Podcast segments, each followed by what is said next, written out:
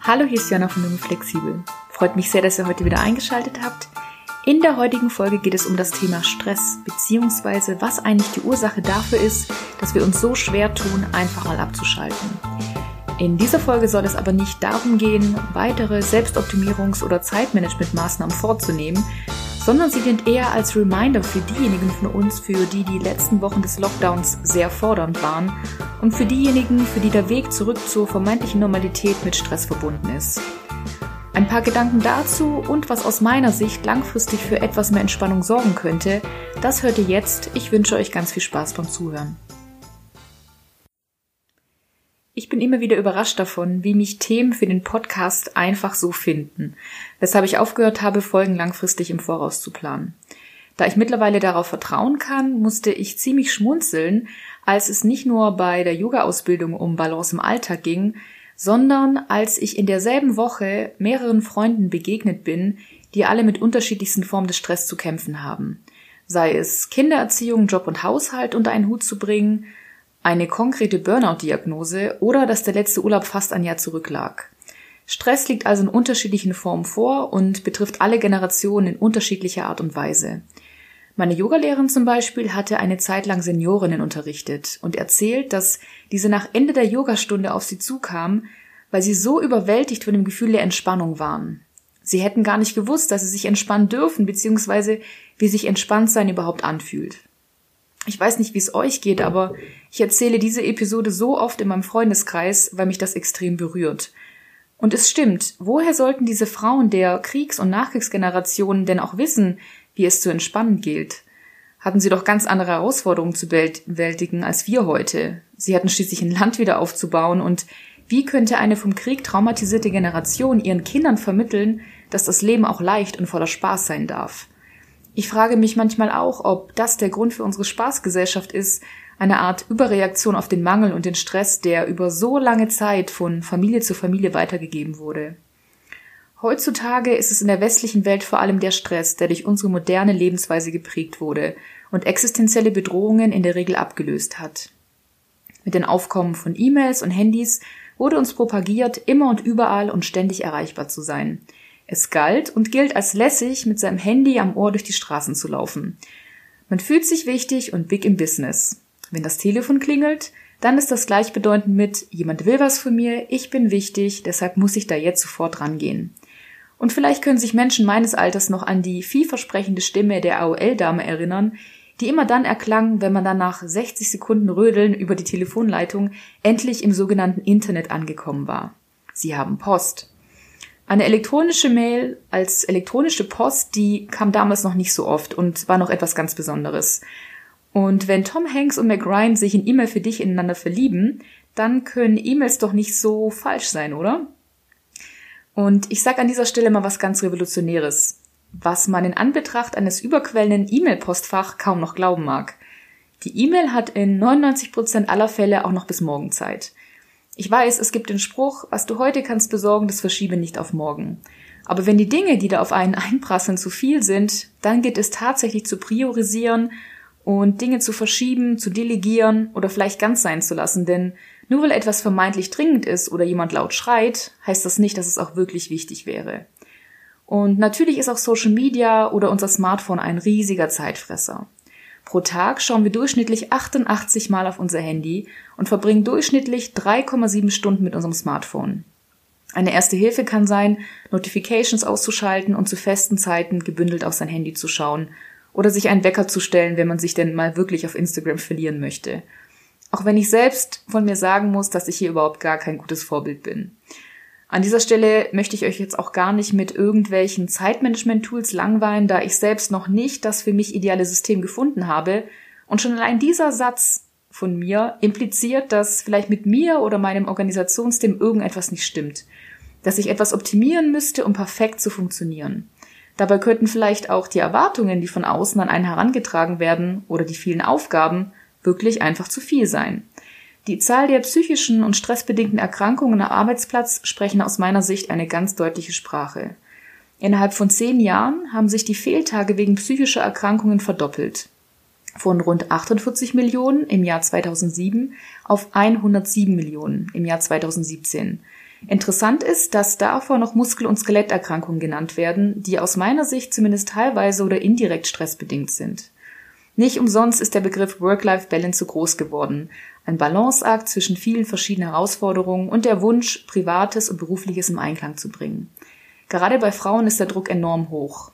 Man soll nicht nur Beruf und Kindererziehung unter einen Hut bringen, sondern auch noch den Haushalt schmeißen, am besten perfekt aussehen und sich ja nicht gehen lassen und sich nebenbei noch sozial engagieren. Zusätzlich darf man sich den Vorwurf anhören, eine Rabenmutter zu sein, wenn das Kind mit einem Jahr in die Krippe kommt. Wenn man sich dann aber entscheidet, zu Hause zu bleiben, wird man beschimpft, in Anführungszeichen, nur Hausfrau und Mutter zu sein. Gerade in der Corona-Krise ist mir verstärkt aufgefallen, dass abgesehen von Frau Merkel nur noch Männer Teil des Diskurses waren und schon erschreckend selbstverständlich immer nur von Ärzten und Wissenschaftlern gesprochen wurde. Frauen kamen in der Öffentlichkeit vor, kaum vor, da in der Krisenzeit schnell wieder in klassische Rollenbilder zurückgefallen wurde. Was an sich nicht schlimm wäre, wenn man sich dann bewusst dafür entschieden hätte. Aber bevor ich schon wieder abschweife, wieder zurück zum Kern dieser Episode und die Frage, ob denn Stress zwangsweise etwas Schlechtes ist. Und nein, das ist es tatsächlich nicht. Stress ist grundsätzlich etwas Neutrales und mobilisiert kurzfristig Kräfte in uns. Vielleicht kennt ihr diesen Effekt, dass Stress manchmal sogar richtig beflügelnd sein kann und ein Projekt erfolgreich antreibt. Und da auch evolutionär gesehen war der Ausstoß von Stresshormonen wichtig, um mit den dadurch geschärften Sinn optimal auf Gefahren reagieren zu können. Das Problem ist jedoch, dass Gefahren sich verändert haben, also in der Regel nicht mehr lebensgefährlich sind.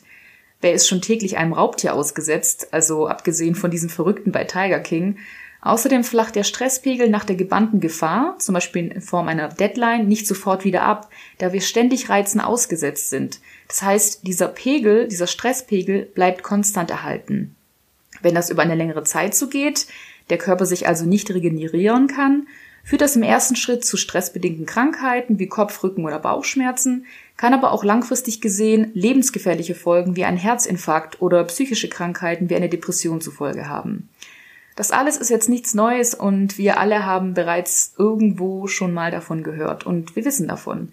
Dennoch haben wir uns angewöhnt zu sagen, alles gut soweit, ist gerade ein bisschen stressig oder du, ich rufe dich später zurück, bin gerade voll im Stress. Es schickt sich zu sagen, im Stress zu sein und niemand hinterfragt das. Im Stress zu sein bedeutet, ein hart arbeitendes und für die Gesellschaft wertvolles Mitglied zu sein. Urlaub oder ein Sabbatical sind erst dann drin, wenn wir uns davor selbst gegeißelt haben. Und das Leben und die Entspannung darf dann so richtig beginnen, wenn wir in Rente sind. Also irgendwann später. Nicht jetzt, denn jetzt gilt Schaffer, Schaffer, Häusle baue, wie die Schwaben oder wir Schwaben so schön sagen. Das macht mich immer so ein bisschen traurig, das zu hören, denn ich selbst bin nicht besser und definiere mich sehr über das Arbeiten und immer beschäftigt sein. Es ist schwer, seinen Selbstwert nicht über seine Arbeit zu definieren und ich ertappe mich trotz regelmäßiger Selbstreflexion dabei, wie ich es doch immer wieder tue. Wahrscheinlich ist das Yoga deshalb so heilsam für mich und löst so viele Aha-Effekte in mir aus. Es geht dort nicht darum, besonders biegsam zu sein oder fancy Yoga-Pants zu tragen, auch wenn das auf Insta manchmal so aussieht, sondern es geht darum, dem Körper das zu geben, was er heute braucht. Und es geht auch nicht darum, wie eine Pose aussieht, sondern nur, wie sie sich anfühlt. Und man lernt die Grenzen und die Individualität des Körpers wahrzunehmen. Kurz gesagt, es geht weg von der Leistungsgesellschaft, die das höher, schneller, weiter propagiert, ganz egal, wie es dem Einzelnen oder der Einzelnen dabei gehen mag. Ich glaube, das ist auch der Grund, weshalb Yoga so groß geworden ist. Zum einen sicherlich eine Form von Ersatzreligion und passend zum Gesundheits- und Schönheitskult unserer Zeit, aber auch als therapeutische Maßnahme zum Beispiel gegen Rückenschmerzen oder Bluthochdruck und auf lange Sicht vor allem deshalb, weil man lernt, dass es okay ist zu entspannen und einfach nur zu sein und keine Erwartungen erfüllen zu müssen – auch wenn man immer auch aufpassen muss, dass der Wunsch nach Entspannung und Gesundheit nicht als weiteres Selbstoptimierungsprojekt auf die To-Do-Liste kommt und erneut Stress auslöst. Doch abgesehen von den äußeren Faktoren, wie eine sich immer schneller drehende Welt, sind es auch innere Faktoren, die Stress begünstigen. Wenn man in seinem Inneren glaubt, nicht gut genug zu sein, ist es nur logisch, dass man alles dafür tut, um Aufmerksamkeit und Lob zu bekommen, wie zum Beispiel durch die Arbeit oder einen Partner, um sich dadurch innerlich aufzuwerten. Im Yoga wurden uns fünf solcher innerer Antreiber nach Gerd Kalusa vorgestellt, die ich euch an dieser Stelle auch gerne weitergeben möchte. Diese fünf Antreiber lauten sei perfekt, sei beliebt, sei stark, streng dich an, sei schnell. Und als Kontrast dazu könnte man sich die sogenannten fünf Erlauber innerlich sagen. Und das heißt zum Beispiel, ich darf auch 80 Prozent geben und damit zufrieden sein, das ist gut genug. Dann, ich darf auch meine eigenen Bedürfnisse ernst nehmen. Ich darf mir Hilfe holen. Ich darf Spaß bei der Arbeit haben. Und das Letzte, ich darf mir Zeit geben und ich darf Pausen machen. Und auch wenn der Begriff der Achtsamkeit mittlerweile etwas ausgelutscht ist und bei vielen ein Augenrollen verursacht, möchte ich ihn hier trotzdem mit einbringen. Achtsamkeit bedeutet nichts anderes, als dass man bewusst wahrnimmt, was da eigentlich in unserem Leben, aber vor allem in unserem Kopf den ganzen Tag über passiert. Warum wir handeln, wie wir handeln und wie wir die Gedankenmuster, die uns unnötig blockieren, auflösen können. Ein Tool dafür ist zum Beispiel die Meditation. Bei anderen kann es zum Beispiel das Joggen, Tagebuch schreiben oder der Austausch mit Freunden sein. Hauptsache etwas, was einem hilft, sich selbst zu reflektieren, falls man denn das Bedürfnis danach hat. Was aber kann man noch tun, bis sich das System vielleicht irgendwann ändert oder bis man seine inneren Kritiker, die man über Jahre konditioniert hat, aufgelöst hat? Ich persönlich bin eine Freundin von kleinen und pragmatischen Schritten, die man von Tag zu Tag in seinem Alltag integrieren kann. Und auch, es so vorzuleben, wie man es sich selbst wünschen würde, auch wenn das andere Menschen erstmal irritiert. Also bei der Arbeit pünktlich gehen, private Termine vor Arbeitstermin stellen, vielleicht auch mal einen Mittagsschlaf von 15 Minuten machen, nicht ständig erreichbar sein und so weiter. Vieles von dem, was ich gleich vorschlage, ist sehr vielen von euch wahrscheinlich schon bekannt. Aber ein Reminder kann, glaube ich, nie schaden, weil wir Menschen oft dazu tendieren, alte, ungesunde Muster zurückzufallen. Hier also zum Abschluss meiner Folge eine kleine Top 5. Punkt Nummer 1. Gesundheit steht an oberster Stelle. Unser Körper leistet in jeder Sekunde eine Wahnsinnsarbeit. Vielleicht kennt ihr noch die Animationsserie aus den 80ern Es war einmal das Leben. Dort wird spielerisch gezeigt, wer oder was in jeder Millisekunde in unserem Körper dafür sorgt, dass unser Herz schlägt, dass wir atmen, dass wir uns bewegen, dass wir sehen, fühlen, riechen, schmecken können. Je mehr ich über den Körper lerne, desto stärker entwickle ich eine Demut vor diesem Wunderwerk. Anders kann man es gar nicht sagen. Wieso wollen wir ihn deshalb nicht hegen und pflegen, sodass wir eine möglichst lange Freude haben? Wir wissen das und übergehen unseren Körper in stressigen Zeiten dann doch.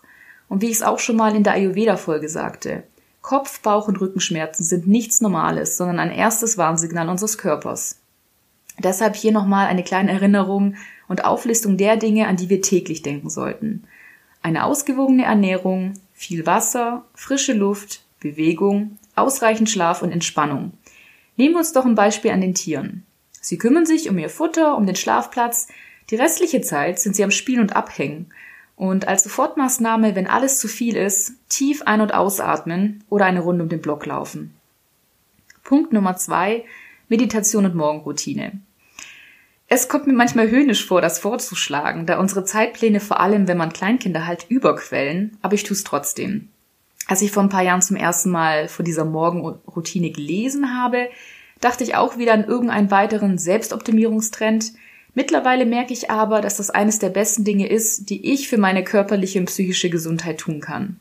Das heißt, aufstehen, die Wohnung durchlüften, sich reinigen, ein paar Yoga-Übungen, fünf Minuten meditieren, Kaffee trinken und dabei etwas schreiben. Zum Beispiel niederschreiben, was einem gerade wichtig ist, wofür man dankbar ist, was man sich gerne auf seine Wunschliste packen würde und so weiter. Und erst nach dieser ersten halben Stunde oder Stunde das Handy anmachen. Der Inhalt dieser Morgenroutine kann jeder für sich selbst variieren. Zum Beispiel vieles Kaffee trinken und schreiben während meiner Zeit des Pendelns immer auf die Zugfahrt. Aber wenn man es schafft, sich morgens nur zehn Minuten Zeit für sich zu nehmen, noch bevor alle anderen was von einem wollen und noch bevor man sich Nachrichten aus aller Welt reinzieht, geht man viel ruhiger und gefestigter durch den Tag.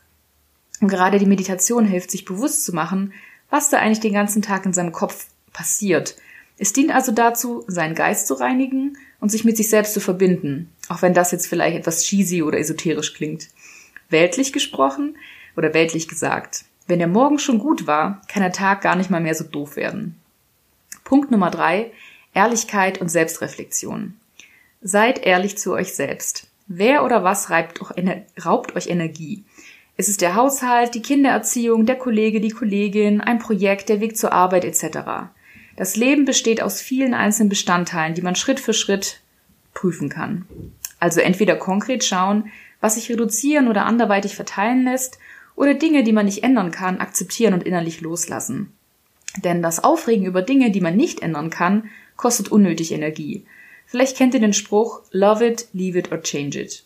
Ich finde, da ist ziemlich viel dran und fünf Minuten pro Tag, vielleicht direkt am Morgen im Rahmen dieser Morgenroutine oder direkt vor dem Schlafengehen, reichen auch aus, um darüber nachzudenken und sich zu überlegen, was man im Kleinen ändern kann. Steter Tropfen hüllt den Stein.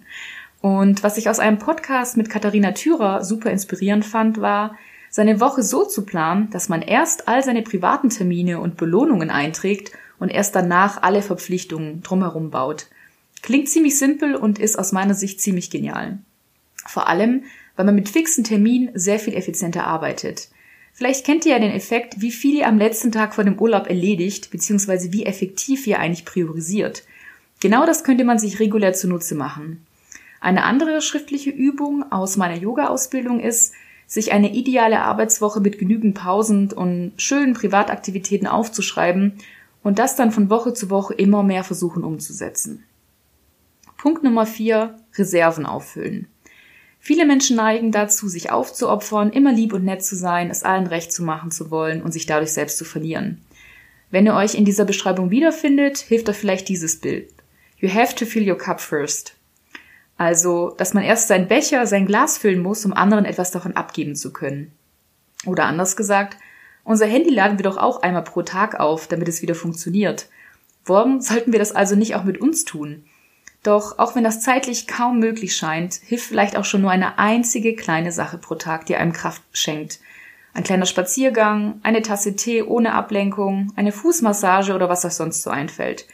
Und da ich ein Fan von Listen bin, kann es auch schon gut tun, sich aufzuschreiben, was einem gut tut, um in diesen hektischen Zeiten, in denen man kaum klar denken kann, darauf zurückzugreifen.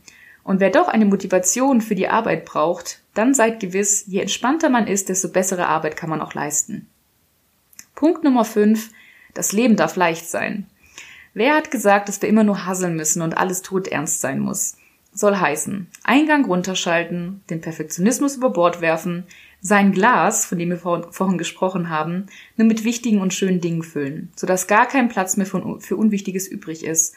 Und über den ganzen Wahnsinn, der in unserem Leben abgeht, lachen und sich von lieben Menschen umgeben, um all diese verrückten Erfahrungen gemeinsam zu teilen.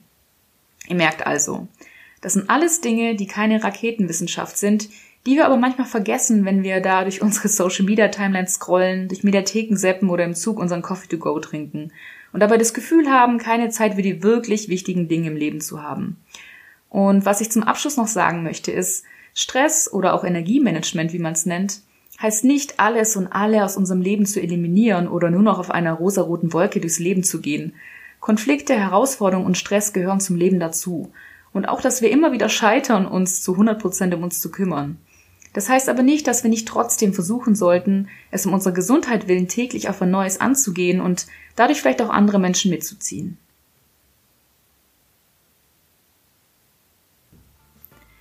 Das also war meine Folge zum Thema Stress und was man tun kann, um diesen etwas zu reduzieren. Wenn euch diese Folge gefallen hat, dann leitet sie doch gerne an eure Freunde und Bekannte weiter oder schreibt mir eine Rezension beim Streaming-Anbieter eures Vertrauens. Und ja, wenn ihr noch mehr von mir oder von meinen Themen erfahren möchtet, dann schaut auch gerne auf meiner Instagram-Seite @jungeflexibel vorbei. Ich wünsche euch jetzt einen wunderschönen Tag und lasst es euch gut gehen.